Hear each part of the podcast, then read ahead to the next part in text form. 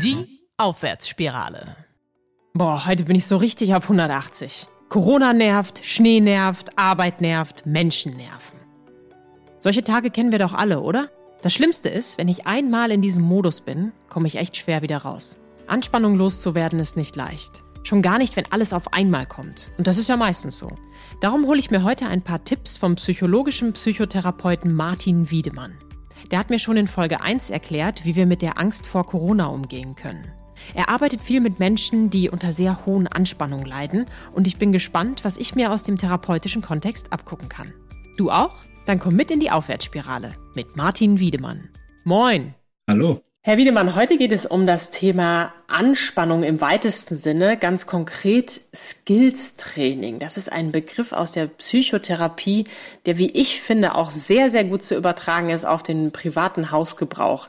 Doch als erstes möchten wir natürlich alle wissen, was ist eigentlich Skills-Training? Ja, Skills-Training ist äh, ein Konzept, das ursprünglich aus der Behandlung von Menschen mit Borderline stammt. Es gibt äh, eine amerikanische Professorin, die Marsha Linehan, die das entwickelt hat, als eine Möglichkeit, Menschen, die sehr stark mit Anspannung und emotionalen, aufwühlenden Zuständen zu kämpfen haben, Handwerkszeug, konkrete Skills, also Fertigkeiten an die Hand zu geben, damit umzugehen. Und so ist das Skills-Training entstanden und ist dann irgendwann auch äh, nach Europa rübergeschwappt und wird hier jetzt auch in der Behandlung von Menschen mit Borderline-Störungen sehr häufig eingesetzt, ist mittlerweile auch gut überprüft, weil sehr wirksam und hat eben auch ja die schöne Funktion, dass man mittlerweile gemerkt hat, dass das, was wir da vermitteln an die Patienten, für viele andere Menschen, die andere Probleme haben als Borderline, auch hilfreich sein kann. Unter Umständen Menschen mit Traumatisierung, unter Umständen Menschen mit Aggressionsproblemen oder Impulsproblemen, bis hin aber auch zu Menschen mit Ängsten. Es gibt auch erste Ansätze, das einzusetzen in ganz alltägliche Lebensbereiche, ne? dass auch schon in Kindern, in Schulen darin unterrichtet werden, was kann ich tun, um mit Gefühlen umzugehen. Und da finden sich auf einmal wieder Elemente, die man aus dem Skills-Training kennt. Also eigentlich ein sehr flexibles und sehr breites Konzept, das man in vielen Bereichen anwenden kann. Da möchte ich natürlich gerne wissen, was heißt das Konzept? Also Skills Training. Wenn ich mir das Wort erstmal vorstelle oder versuche zu übersetzen, Skills wird ja neudeutsch sehr, sehr oft auch in der beruflichen Laufbahn verwendet, dass ich irgendwelche Fertigkeiten habe, um, weiß ich nicht, Computerprogramme zu bedienen oder Fremdsprachen sind irgendwie Skills, die trainiere ich, also muss ich üben, heißt das für mich. Was sind denn die Skills, die ich bei Ihnen im Skills Training lerne? Die Weiterentwicklung des Skills Training, die aktuell praktiziert wird, beinhaltet fünf Bereiche. Der klassischste Bereich, das war der Bereich, der am Anfang äh, im Vordergrund stand, das ist die Stresstoleranz. Also man lernt, welche okay. Mittel kann ich einsetzen, welche Fertigkeiten kann ich einsetzen, wenn ich extrem gestresst bin, wenn ich extrem angespannt bin. Und was hilft mir dann runterzukommen? Also Stresstoleranz bedeutet, wie viel Stress kann ich ertragen, bevor ich explodieren. Genau. Na, da hat jeder so eine individuelle mhm. Grenze in sich, wann dieser Punkt erreicht ist, wo man explodiert oder wo man die Kontrolle verliert. Dann entweder aggressiv wird oder seine Aggression gegen sich selber richtet.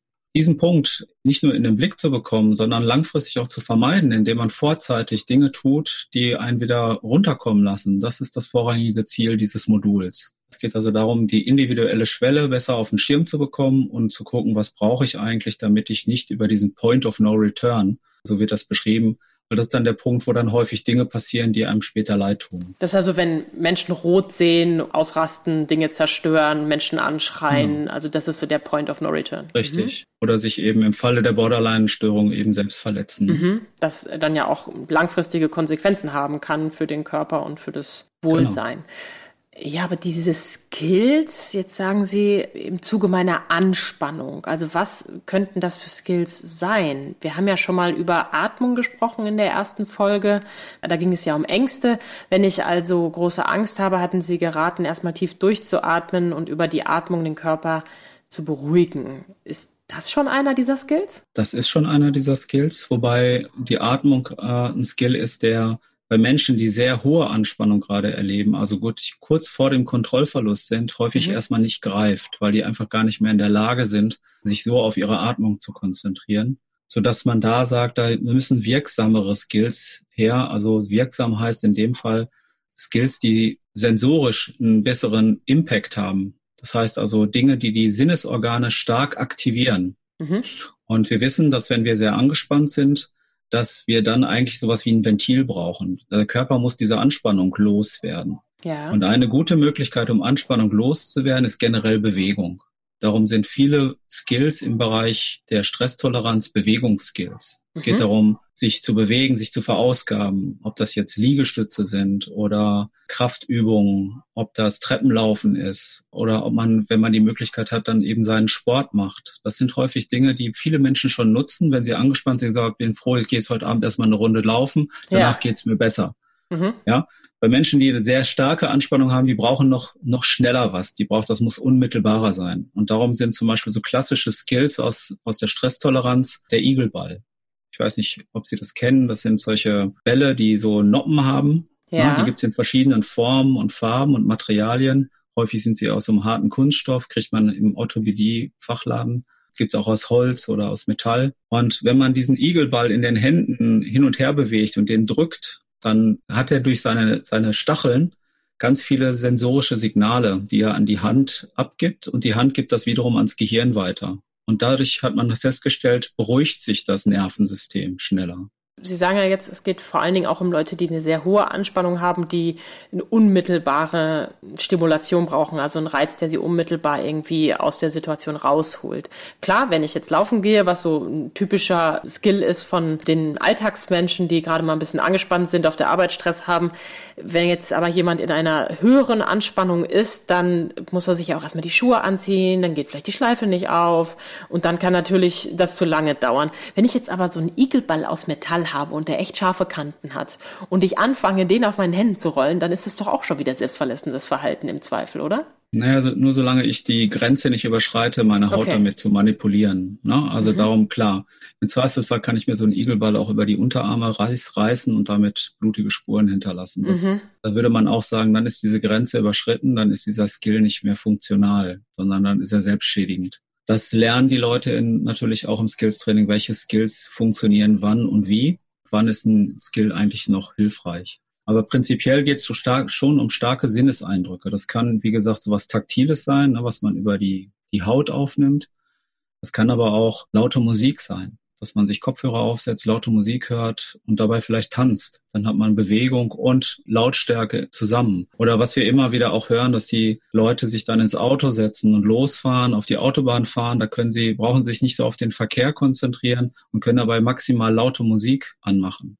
Was dann auch häufig gut funktioniert, ist mitzusingen oder laut zu schreien. Ne? Im Auto interessiert das niemanden, da braucht man sich auch nicht schämen. Ne? Und dann können die Leute diesen Druck rauslassen. Also lautes Schreien ist häufig ein sehr, sehr gutes Ventil und ein sehr, sehr guter Skill. Lässt sich in der Wohnung auch praktizieren, indem man ganz laut in den Kissen schreit. Ah, okay. Ja, das ist häufig etwas, ne, das stört den Nachbarn nicht und gleichzeitig ja. kann man den ganzen, den ganzen Druck rauslassen. Ein guter Skill, ein Schreiskill ins Kissen ist, wenn man danach heiser ist. Dann hat man wirklich alles gegeben. wow. Und häufig sind die Leute danach auch entspannter. Ne? Die sagen dann, ja, da ist gerade was abgefallen, ich konnte was rauslassen. Also es ist etwas, was wenn schnell gehen muss, dann reicht auch ein Kissen, in das man schreit. Klasse, das finde ich jetzt echt ein, ein, super Tipp, weil das, wie Sie schon gesagt haben, ich habe sofort an den Nachbarn gedacht. Und beim Auto, muss ich ganz ehrlich sein, habe ich ein bisschen Sorge um den Verkehr. Und ist das nicht gefährlich, wenn da jemand mit einer hohen Anspannung vielleicht ein bisschen zu doll aufs Gas drückt und dann möglicherweise noch einen Unfall produziert? Also das stelle ich mir schon wieder ein bisschen ganz fertig vor. Klar, das kann natürlich passieren, aber ehrlich gesagt, die meisten Unfälle passieren nicht durch Menschen, die ein Problem mit Anspannung haben, mhm. sondern durch Menschen, die einfach viel zu schnell Auto fahren und mhm. unaufmerksam Auto fahren und parallel aufs Handy gucken. Ich glaube, um die Sorgen, Leute sollten wir uns eigentlich mehr Sorgen machen, als um die paar Leute, die versuchen, mit lauter Musik über die Autobahn zu fahren. Wie muss ich mir das jetzt vorstellen? Heißt das, Sie nehmen Ihre Patienten und Patientinnen und fahren mit denen Auto und äh, üben, wie das funktioniert mit dem Schreien im Auto und der lauten Musik, so dass Ihre Ohren vielleicht Hörschutz äh, brauchen, damit Sie das ertragen können? Oder ähm, wie, wie testen Sie das aus? Treffen Sie sich einmal die Woche und probieren verschiedene Skills aus? Wie komme ich da drauf, was mir gut tut? Also so ein klassisches ambulantes Skills-Training findet im wöchentlich oder alle 14 Tage statt. Dann trifft man sich für zwei Zeitstunden und tauscht sich in der Gruppe aus. Wir stellen verschiedene Skills vor, leiten die Leute auch dazu an, das auszuprobieren, um dann das im außerhalb des Therapieraums dann im Alltag für sich auszuprobieren und mhm. zu üben. Ich fahre jetzt nicht mit Leuten äh, im Auto, um mir anzuhören, wie die schreien. Das können die auch alleine. Ne? Ich fahre schon mit Patienten auch mal Auto, wenn die Angst vorm Autobahnfahren haben, aber jetzt nicht, weil die das Schreien lernen müssen. Das kriegen die hin. Und das sind, sind sie auch ganz froh, wenn ich nicht daneben sitze. Verstehe. Ähm, aber was wir machen, wir, wir schreien gemeinsam ins Kissen. Das machen wir schon. Wir machen das vor, weil wir wissen, dass die meisten Leute ja sich dafür schämen. Denen es fällt das schwer, sich so zu offenbaren. Und dann ist es immer ganz gut, wenn man als Therapeut als Modell fungiert und mitmacht. Dann äh, ist das nur noch halb so peinlich. Und meistens führt es auch dazu, dass die Leute lachen und dann dadurch allein schon die Anspannung runtergeht. Wenn ich jetzt kein Gruppentraining im Skills-Training machen kann oder will oder gar keine Therapie habe, wie kann ich für mich selber herausfinden, was gute Skills sind? Und können Sie vielleicht ein paar Tipps geben oder ein paar Beispiele, was man ausprobieren kann? Also es gibt natürlich viele einschlägige Literatur mittlerweile zu dem Thema. Da gibt es auch gute Ratgeber, die auch in Eigenregie gemacht werden können. Es gibt ein Skills-Training speziell für Patienten, aber das ist eben auch für Menschen mit einer Borderline-Störung gedacht. Mhm. Wenn das jetzt ein, ein, Mensch ist, der sagt, ich habe eigentlich keine psychische Störung, aber ich habe halt Alltagsbelastungen, mit denen ich besser umgehen lernen möchte, dann kann man schon auch im Internet recherchieren. Da haben mittlerweile viele Leute Skillslisten reingesetzt, wo man sehen kann, was man so ausprobieren kann. Ja. Da sind natürlich alle möglichen Dinge bei, ähm, mit die, die man vielleicht nicht 100 Prozent alle so übernimmt, aber man kann sich ja seine Sachen raussuchen. Ich sage mal so ein paar Klassiker, die für die meisten Menschen gut funktionieren. Das ist eben, wie gesagt, der Igelball. Sie, Sie kennen das vielleicht auch von anderen Leuten. Die meisten Leute haben, wenn sie nervös sind, nehmen die irgendwas in die Hand. Mhm. Das machen, macht der Alltagsmensch auch. Der hat seinen Schlüsselbund in der Hand oder spielt mit der Tasse oder, oder Fingerknibbeln. Ja. Genau. Das heißt also, wir machen das ja alle, wenn wir irgendwie angespannt sind, sind wir nervös und dann machen wir irgendwas, um uns irgendwie zu regulieren. Mhm. Und Skills sind nichts anderes als diese Alltagsdinge, nur eben vielleicht ein bisschen bewusster und ein bisschen intensiver. Ob das jetzt dieser Igelball ist oder ob das, es gibt auch so therapeutische Knete, die man so kneten und auseinanderziehen kann. Ne? Gibt es eine Marke, die heißt intelligente Knete. Das ist auch für Leute häufig hilfreich. Oder ob ich mich über Bewegung halt ne, ablenke. Was ich immer auch ganz gut finde, ist, Leute sagen, ich kann ja die Skills nicht überall anwenden. Manchmal ist das ja auch nicht möglich, weil der soziale Kontext das nicht hergibt. Auf der Arbeit oder beim Bewerbungsgespräch dann ist es immer wichtig, sich vor Augen zu halten, mein Körper braucht ein Ventil. Und in einem Bewerbungsgespräch kann ich zum Beispiel super mir einen kleinen Stein in den Schuh legen. So einen kleinen Kieselstein. Aha. Und während des Bewerbungsgesprächs mit der Fußsohle da drüber walten. Das ist ein kleiner, unangenehmer Schmerz, der aber dem Körper dieses Ventil zur Verfügung stellt. Und mein Gegenüber kriegt es nicht mit, dass ich gerade skille. Das sollte man aber vielleicht ein bisschen üben, also vorher ausprobieren, weil ich mir auch vorstellen kann, wenn man sich jetzt einfach einen Stein in den Schuh legt, dass mich persönlich nervt das oft, wenn ich so kleine Steine im Schuh habe und damit gehen muss. Deswegen äh, wäre es vielleicht schlau, das äh, im Vorhinein auszuprobieren, was äh, für einen persönlich passt. Das vielleicht nochmal als Hinweis. Und wichtig ist eben die Sinnesorgane immer wieder mit einzubeziehen. Dass der Stein im Schuh ist ähnlich wie der Igelball, was Taktiles, ne, was mhm. über die Haut geht. Ich kann ja, wie gesagt, auch äh, über die Ohren gehen, indem ich mir Musik höre, die mich runterbringt oder indem ich den Geschmackssinn benutze. Ne? Viele Leute profitieren sehr davon, wenn sie etwas sehr Intensives in den Mund nehmen, sowas, was Scharfes ist oder was besonders bitter ist, weil dieser, dieser starke Geschmacksreiz häufig auch wie so ein Ventil funktioniert und darüber Anspannung abfließen lässt. Ob das jetzt so ein Fischermans mhm. ist oder so eine Chilischote, ne, da muss auch jeder gucken, was, was ist das, was mich mhm. wirklich runterbringt bin ich gar nicht so angespannt und nehme dann eine Chilischote, dann geht die Anspannung eher hoch, ne? Ja, weil man ja. dann nicht weiß, wohin mit sich. Also es muss, man muss immer lernen, auch zu gucken, bei welcher Anspannung hilft eigentlich was und das ist auch das, was im Skills-Training vermittelt wird. Aber klar, äh, jetzt wo Sie das sagen, äh, wenn ich jetzt beim Vietnamesen oder wo auch immer essen gehe und das besonders scharf ist, dann kann ich manchmal mein Gespräch gar nicht weiterführen, weil ich erstmal klarkommen muss, weil ich erstmal versuchen ja. muss, diesen scharfen Reiz genau. loszuwerden. Und so würde es quasi andersrum funktionieren. Ich bin in einer Situation mehr oder weniger gefangen, in einer Stimmungslage vielleicht auch, und ich benutze jetzt einen starken Reiz, der mich aus dieser Situation rausholt. Genau. Was ist der Vorteil davon? Also was bringt mir das Ganze in dem Augenblick? Ich denke da nicht mehr drüber nach. Ist das Ablenkung? Zum Teil Ablenkung, aber das Ziel ist Handlungsfähigkeit. Mhm. Weil das ist das ja, was letztendlich das Problem ist, dass die Anspannung an sich ist gar nicht das Problem. Die Anspannung führt dazu, dass ich irgendwann nicht mehr das tun kann, was ich tun möchte. Oder etwas tue, was ich gar nicht, was ich nicht möchte. Ist das nicht einschränkend? Also wenn ich mir vorstelle, ich habe gerade so eine scharfe Chilischote im Mund, dann bin ich nicht handlungsfähig. Dann bin ich zwar weg von der Anspannung, aber erstmal habe ich dann ja. ein Problem. Stimmt, aber wenn es darum geht, dass die Alternative ist, dass ich meinem Gegenüber an den Hals springe oder mich ins Badezimmer flüchte und meine Arme mit Rasierklingen traktiere, dann ja. ist die Chilischote das kleinere Übel, was mich zwar kurzfristig beschäftigt, aber langfristig im sozialen Kontakt sein lässt, was mich im Hier und Jetzt sein lässt. Also die Skills dienen nur dazu, in einen Zustand zu geraten, in dem man wieder handlungsfähig ist und das machen kann, was einem wichtig ist. Okay, also dann ein bisschen wie das kleinere Übel. Ich erinnere mich eine Situation, das ist ganz spannend. Da habe ich als Animateurin im Hotel gearbeitet und es war all inclusive. Mhm. Die Menschen haben viel getrunken, die Menschen waren oft sehr lustig. Aber es gibt hin und wieder natürlich auch Probleme, wenn die Menschen zu viel trinken. Und äh, an einem Abend hatte ich gebeten, dem Barchef mir ein Glas, also ein, ein Shotglas zu geben mit Tabasco Chili-Sauce. Ja. Und dann habe ich das einem, der normalerweise sehr raudihaft und gewaltbereit unterwegs gewesen ist, anstelle des Schnaps gegeben. Er mochte mich sehr, sehr gerne und darum war ich mir sehr sicher, dass nichts passieren würde und dass es vielleicht gut ausgehen könnte. Er hat mich zwar sehr, sehr böse kurz angeguckt, aber er war aus dieser Situation raus, musste dann zwar erstmal klarkommen, aber dadurch hatten wir auch ein bisschen Zeit gewonnen, um diesen Konflikt zu lösen. Das wäre doch dann eigentlich auch ein Skill, oder? Absolut. Das ist ja im Prinzip genau das. Sie haben ihm einen Skill angeboten, der ihn vielleicht überrascht hat, weil ihm das nicht so ganz klar war. Ja. Aber offensichtlich hat er das erstmal hingenommen. Und damit haben sie ihn erstmal abgelenkt von seiner Aggression. Mhm. Und er konnte zur Ruhe kommen, er konnte ein bisschen runterkommen und das auf einmal war eine, ein Gespräch oder ein Miteinander auf einer ganz anderen Ebene möglich. Und genau darum geht es auch im Skills-Training. Ist natürlich jetzt wichtig gewesen, diese Information, dass er mich mochte und dass ich relativ äh, sicher war, dass nichts passieren würde.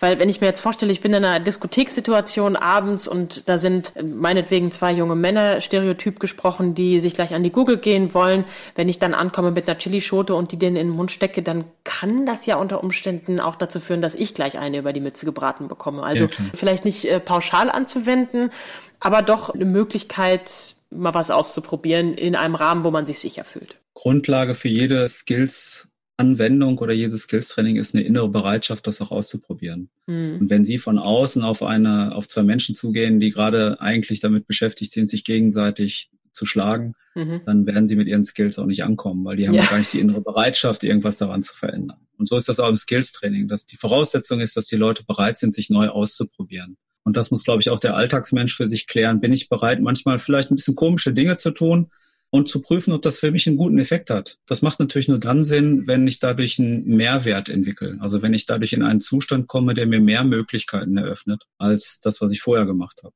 Also tendiere ich vorher zur Aggression oder zur Autoaggression, dann ist mein Mehrwert ja gar nicht gegeben, weil ich reduziere mich. Ich reduziere mich auf die Aggression und mhm. auf die Konsequenzen, die damit verbunden sind. Mache ich Skills, ist das vielleicht kurzfristig anstrengender und das hilft auch häufig nicht so, so schnell. Aber mit der Zeit habe ich mehr Möglichkeiten. Ich kann wieder freier entscheiden, ob ich so oder so sein möchte. Ob ich mit jemandem in Kontakt bleibe oder nicht. Das entscheidet dann nicht mehr meine Aggression, sondern das entscheidet meine Einstellung oder mein Wert, den ich da in der Situation als wichtig erachte. Sie haben jetzt vorhin schon davon gesprochen, dass es für unterschiedliche Situationen unterschiedliche Skills geben kann und sollte.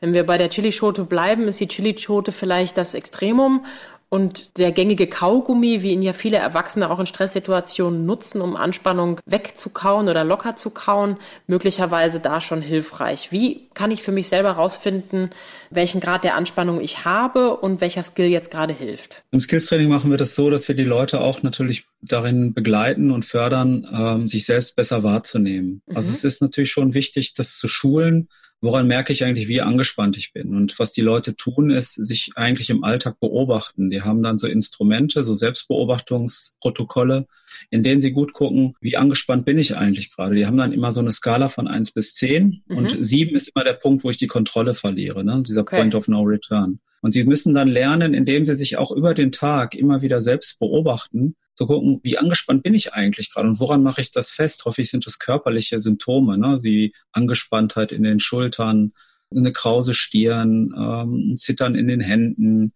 äh, eine Unruhe im Körper, ein Kneifen in der Magengegend, mir schnürt sich der Hals zu. Also ähnlich wie wir das in der vergangenen Folge auch schon zur Angst hatten. Da gibt es verschiedene Körperreaktionen, die mit Anspannung einhergehen und die muss man kennenlernen und einordnen. Und das ist individuell sehr unterschiedlich, so dass das jeder für sich herausfinden muss. Und das trainieren wir eben auch. Das ist ein weiteres Modul, das ist nämlich die innere Achtsamkeit, wo es viel um Selbstwahrnehmung geht. Dann stellt sich mir natürlich wieder die Frage, wie entsteht denn eigentlich Anspannung im Körper? Anspannung entsteht im Körper ähnlich wie Angst durch ein Bedrohungserleben. Anspannung ist immer eine Abwehrreaktion. Es ist eine Bereitstellung unseres Körpers, sich auf eine potenziell bedrohliche Situation einzustellen, entweder durch Flucht oder durch Angriff. Und damit ich sowohl fliehen als auch angreifen kann, muss ich in so eine Art Vorspannung gehen. Mhm. Das macht Sinn. Das ist, kennt man zum Beispiel aus dem Kampfsport. Ne? Ich, wenn ich im Kampfsportler brauchen immer so eine gewisse Grundanspannung, um schnell reagieren zu können. Wenn die da zu locker stehen, dann sind sie nicht mehr schnell genug. Also sie mhm. brauchen ein gutes Maß zwischen gelassen sein und Aggression, also irgendwie so eine Vorspannung. Im Kampfsport ist das so, dass man immer die kleinen Finger so anspannt. Man dreht die kleinen Finger so in die Innenhand dann hat man so eine kleine Grundanspannung, die aber den Körper darauf vorbereitet, dass man auch vielleicht schnell mal eine Faust machen muss. Okay. Ja, und so ist das auch, so ist der Körper ständig in so einer Art Bereitschaft. Und Menschen, die in ihrem Leben viel Schwierigkeiten, viele Probleme erlebt haben, auch vielleicht grenzüberschreitende Erfahrungen machen mussten, die haben so eine erhöhte Grundanspannung. Und die sind natürlich dann auch anfälliger für Stress und die schießen dann auch in ihrer Anspannung viel schneller hoch. Der Alltagsmensch hat auch so eine Grundanspannung, die ist individuell unterschiedlich aber die haben immer ein relativ großes Puffer bis zu diesem Point of No Return. Ganz generell, Ihre Frage zu beantworten, Anspannung ist erstmal was ganz Menschliches und was auch Wichtiges, weil es uns auf potenziell bedrohliche Situationen vorbereitet. Ich habe jetzt zum Glück nicht so eine riesige Anspannung in meinem Leben, aber ich kann ganz klar sagen, wenn ich auf der Arbeit bin, dann sinkt meine Stresstoleranz manchmal sehr schnell. Ja. Wie kann ich denn diesen beruflichen Kontext, also Sie haben vorhin schon vom Bewerbungsgespräch gesprochen, wo man einen Stein im Schuh hat, aber wie kann ich im beruflichen Kontext vielleicht so ein paar leichte Skills ausprobieren? Haben Sie da ein paar Tipps für Sachen, die gar nicht so auffällig sind? Wie kann ich hier meinen, ist ja eigentlich eher ein Stresspegel, obwohl manchmal finde ich, ist es auch ein Aggressions- und Wutpegel, den ich da habe. Es kommt ein bisschen auf den Kontext an. Was kann ich tun? Da komme ich jetzt wieder auf die Atmung zu sprechen, die mhm. ja auch in dem Fall total hilfreich ist. Wir hatten ja schon mal über diese Bauchatmung gesprochen. Auch das ist etwas, was man äh, gut nutzen kann. Und ich finde, gerade im beruflichen Kontext ist es wichtig, das in den Alltag zu integrieren. Also was ich persönlich zum Beispiel mache, wenn ich Telefonsprechzeit habe, und ich merke, ich bin gestresst und das Telefon klingelt die ganze Zeit permanent, ja. dann nehme ich mir das heraus, zwischen zwei Telefonaten, wenn das Telefon wieder klingelt, das dreimal klingeln zu lassen und in der Zeit mal zwei, dreimal tief in den Bauch zu atmen. Okay. Na, also vor jedem Telefonklingel nicht sofort dran gehen, sondern sagen, ah ja, es klingelt und das ist ein Signal, jetzt muss ich mal wieder tief durchatmen. Mhm. Oder so andere Alltagsreize, dass das Faxgerät rattert. Ah ja, das Faxgerät rattert, das ist für mich das Signal, einmal tief durchatmen. Ich habe damals im Studium in der Innenstadt gewohnt von Hagen, im Fadenkreuz von drei Krankenhäusern und einer Kirche. Da waren immer irgendwelche Martinshörner zu hören oder die Kirche hat ständig geläutet. Und ich habe mir, das war am Anfang total nervig. Und in meiner Prüfungsvorbereitungsphase habe ich mir das auch zunutze gemacht, dass jedes Mal, wenn ich die Glocke gehört habe oder so ein Martinshorn, habe ich mich kurz zurückgelehnt vor meinem Schreibtisch und habe mal tief durchgeatmet. Und so habe ich das in meinen Alltag kultiviert.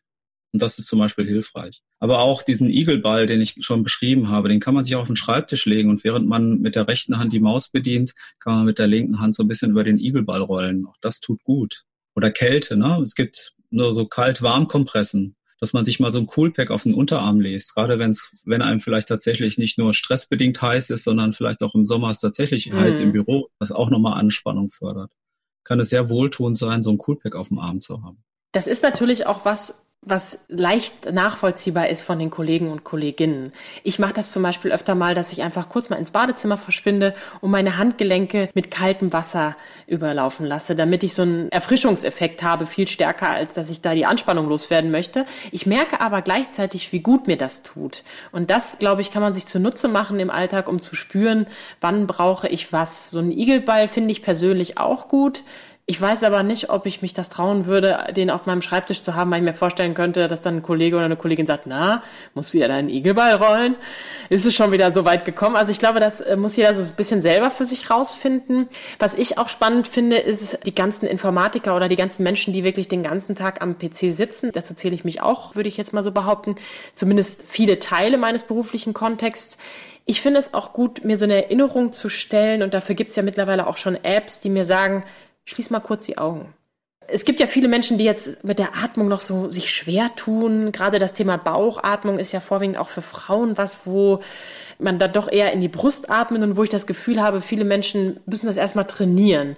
Die Augen ja. zu schließen ist natürlich was sehr Pragmatisches, was ich sofort machen kann und wo ich ganz schnell auch bei mir bin und wo ich auch nach außen sagen kann, ich mache das jetzt gerade mal, weil ähm, mir die Augen schon brennen vom langen Bildschirm schauen. Man muss halt dann immer aufpassen, was macht dann mein Verstand, wenn ich die Augen schließe, weil dann werde ich natürlich auf mich zurückgeworfen und wenn ich eh schon ah. angespannt bin, dann kann es sein, dass ich mich in irgendetwas reinsteige. Ich würde, ja. wenn man die Augen schließt, würde ich immer empfehlen, sich mit die Sinnesorgane mit ins Boot zu holen und zu sagen, ich konzentriere mich stattdessen auf was anderes. Also wenn ja. ich die Augen schließe, ist das Sehen nicht mehr möglich.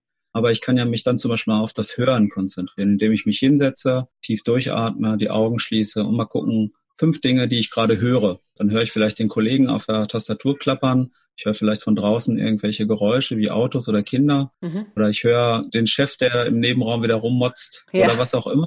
Und ich nehme das wahr einfach als eine kleine Achtsamkeitsübung. Ich nehme wahr, was ich höre. Oder ich nehme wahr, was ich spüre. Ich spüre, dass ich auf dem Schreibtischstuhl sitze. Ich spüre meine Arme auf der Lehne. Ich spüre die Luft, die durch meine Nase ein- und ausströmt.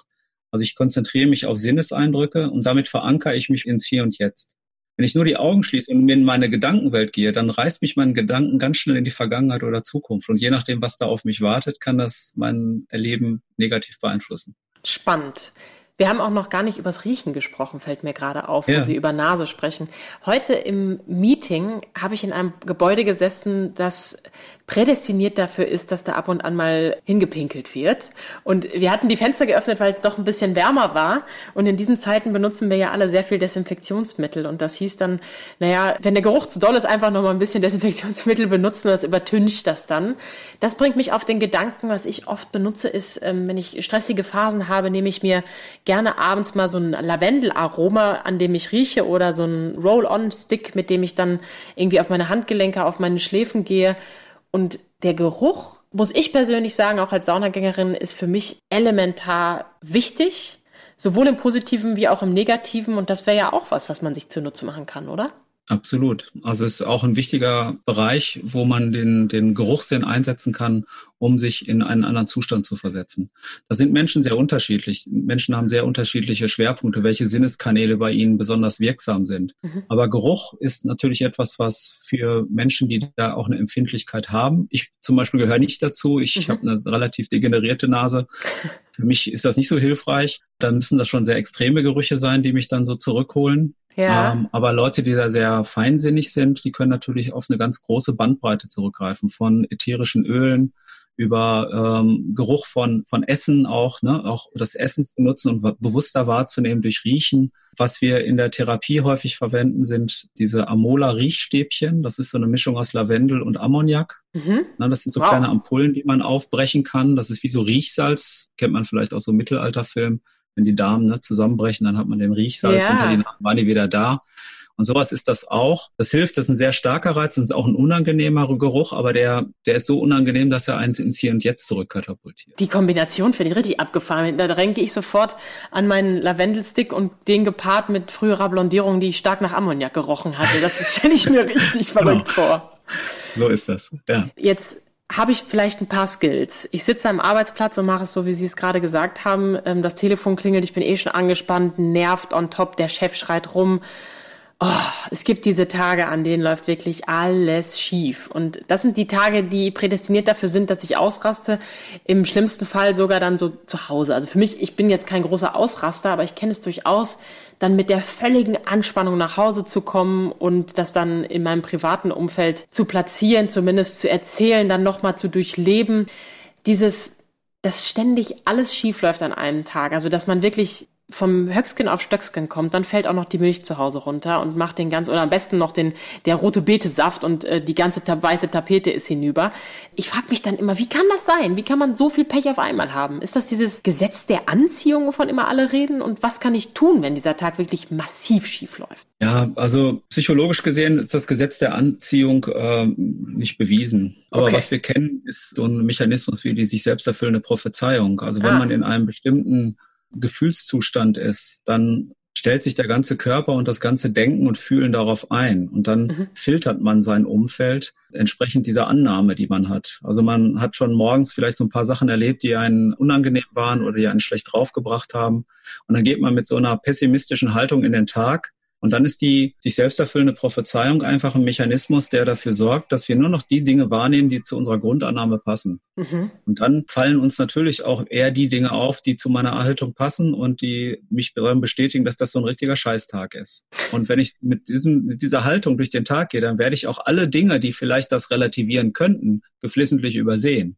Ja. ja. Also das ist der psychologische Mechanismus, der das erklärt. So eine ähm, selektive ähm, Aufmerksamkeit ist das dann? Genau, das ist wie mhm. so ein mhm. Filtern ne, von korrigierenden Informationen. Mhm. Okay. Das führt dann dazu, dass man am Ende des Tages denkt, ja, das passiert nur mir, ich bin auch ein Pechvogel. Das hat dann auch noch was mit der Attribution zu tun. Also wie bewerte ich dann diesen Tag? Ziehe ich mhm. den auf mich? Sage ich ja, ich bin auch ein Pechvogel oder sage ich, ja, das war jetzt so ein Scheißtag, das passiert mal. Gestern war es anders und vielleicht ist es morgen auch anders. Also es ist nochmal eine andere Art der Bewertung. Mhm. Wenn ich aber aus meinem Zustand der, der Frustration eine Bewertung treffe, dann sage ich natürlich, ja, das liegt an mir, das liegt daran, dass mhm. das Schicksal es nicht gut mit mir meint.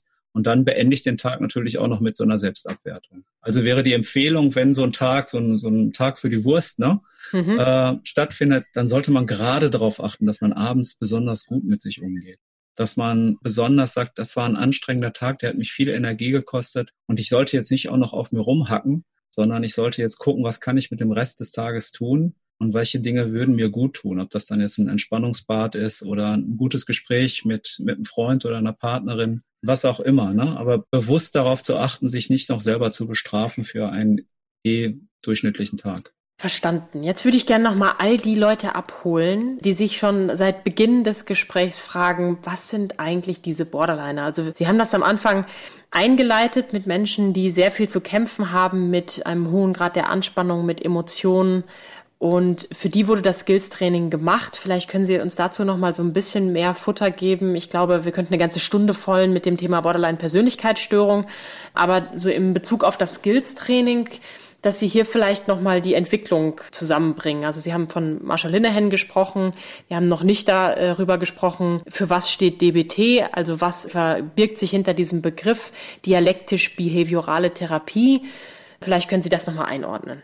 Also die Borderline-Persönlichkeitsstörung ist, wie der Name ja schon sagt, eine Persönlichkeitsstörung, wird auch in den klassischen Diagnosesystemen eher als emotional instabile Persönlichkeitsstörung beschrieben. Und da gibt es den Borderline-Typ und den impulsiven Typ. Mhm. Beide sind sich sehr ähnlich, gibt es ein paar Unterschiede, will ich jetzt aber gar nicht großartig drauf eingehen. Wichtig ist, glaube ich, dass das Menschen sind, die sehr früh in ihrem Leben schon Störungen in ihrer Persönlichkeitsentwicklung erleben mussten, entweder mhm. durch Gewalterfahrung oder grenzüberschreitende Erfahrung oder eben durch ein sehr vernachlässigendes Elternhaus. Wir benennen das als invalidierendes Umfeld, also ein Umfeld, das einen ständig in Frage stellt oder das Gefühl gibt, dass man so, wie man ist, nicht okay ist. Ja. Und wenn ich das über sehr lange Zeit in meinem Leben ertragen musste, dann entwickle ich eine emotionale Instabilität. Also ich verliere das Vertrauen in meine Gefühle mhm. und werde immer mehr zum Spielball meiner Gefühle. Es gibt also ein zu viel an Emotionalität, das immer wieder so extreme Ausmaße findet, dass ich versuche, das zu kontrollieren. Und dann greifen Menschen dazu, zu Dingen, um diese Gefühle zu kontrollieren, die von außen betrachtet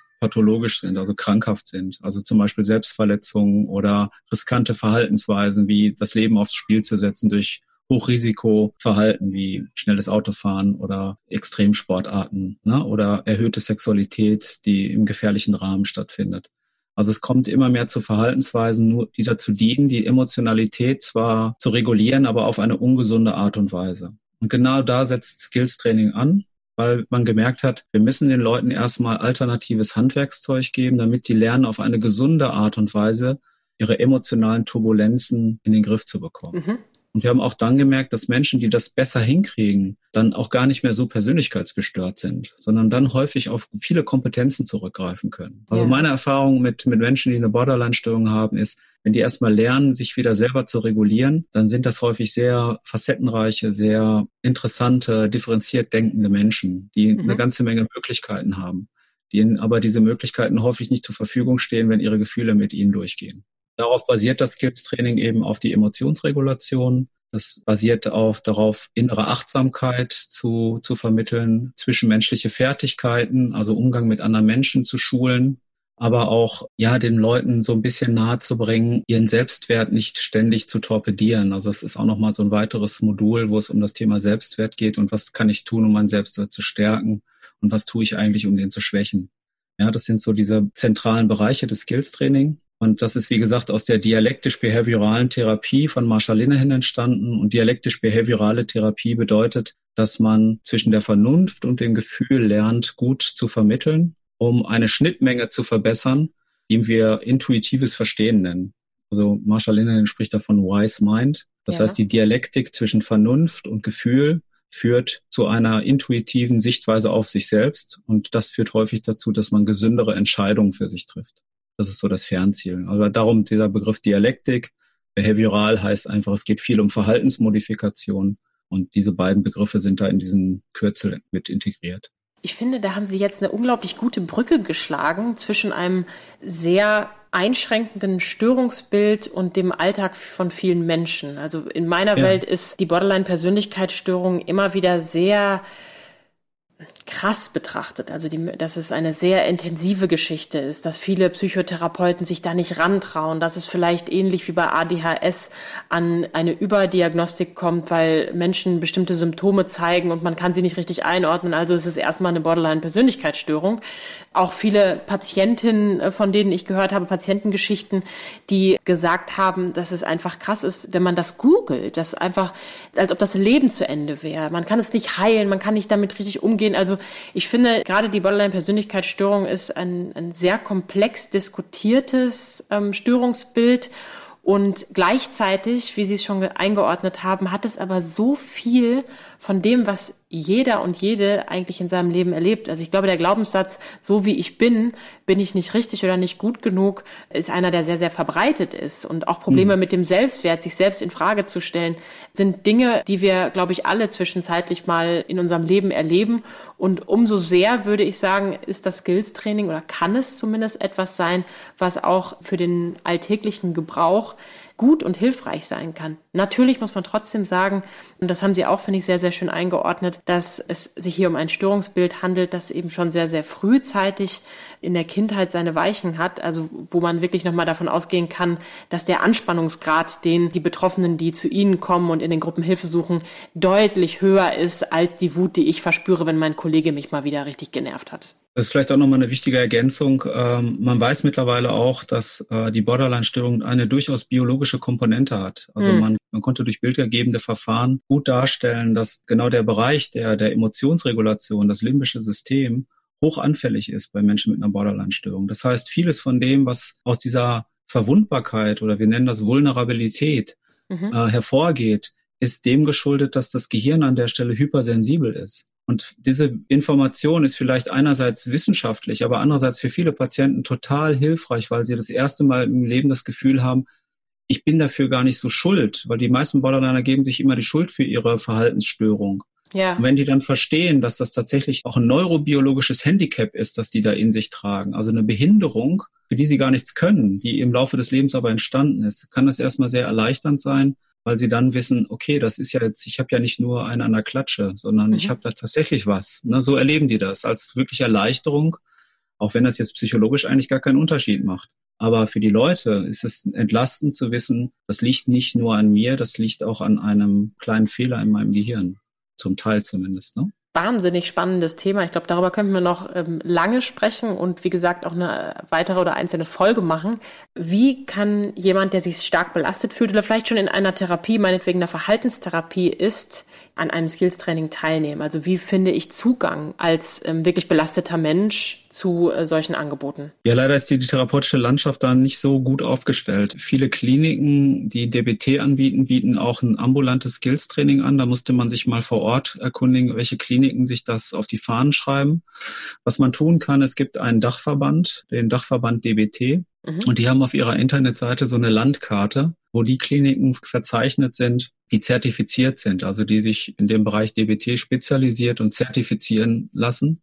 Und da findet man eben die Kliniken und auch möglicherweise Skills-Trainings. Das ist aber leider nicht so umfangreich, wie man sich das wünschen würde. Es gibt viele Angebote darüber hinaus, die aber da nicht zertifiziert sind. Das muss man sich regional immer wieder angucken. Also ich würde immer die zuständige Klinik mal ansprechen, die ne, stationäre Angebote macht und äh, darüber hinaus einfach auch mal im Internet gucken. Manchmal findet man Angebote auch über die sogenannte KISS, das ist die Kontaktstelle für Selbsthilfegruppen. Mhm. Gibt es eigentlich in jeder größeren Stadt. Und da können sich Selbsthilfegruppen melden Und manchmal werden da auch Angebote für Skillsgruppen äh, vertreten. Wo man das noch findet, das ist aber auch wieder angebunden häufig an stationäre Kliniken, sind die sogenannten Institutsambulanzen, die viele Kliniken haben. Und die bieten manchmal auch Skills-Trainings an. Oder eben Forschungsambulanzen. Aber dass man jetzt auf dem Markt viel über solche Angebote stolpert, ist leider nicht so. Das heißt also, jeder und jede, die sich nicht so extrem belastet fühlt, sondern eher nach Skills für den Alltag sucht, sollte nicht direkt ins Skills-Training gehen und damit wohl möglich stark belasteten Menschen einen Platz wegnehmen. Stattdessen könnt ihr im Internet schauen, was für Ideen es zum Skills-Training gibt. Scheut euch auch nicht davor, in Bücher zu schauen, die eher klinisch ausgerichtet sind. Martin Wiedemann stellt in der Zwischenfolge nächste Woche ein paar kreative Beispiele vor, wie Menschen mit ihren Anspannungen umgegangen sind. Wie immer gilt, Schaut, was euch taugt und probiert es aus. Aber bitte nicht, wie von mir angesprochen, mitten in einer Schlägerei, sondern in einem Rahmen, wo alle die Bereitschaft zum Experimentieren haben. Vielleicht zu Hause mit der Familie oder mit Freunden. Herzlichen Dank für die vielen Tipps, Martin Wiedemann. Ja, danke auch. Wenn euch die Folge gefallen hat, abonniert den Podcast und empfehlt sie gern weiter. Die Aufwärtsspirale.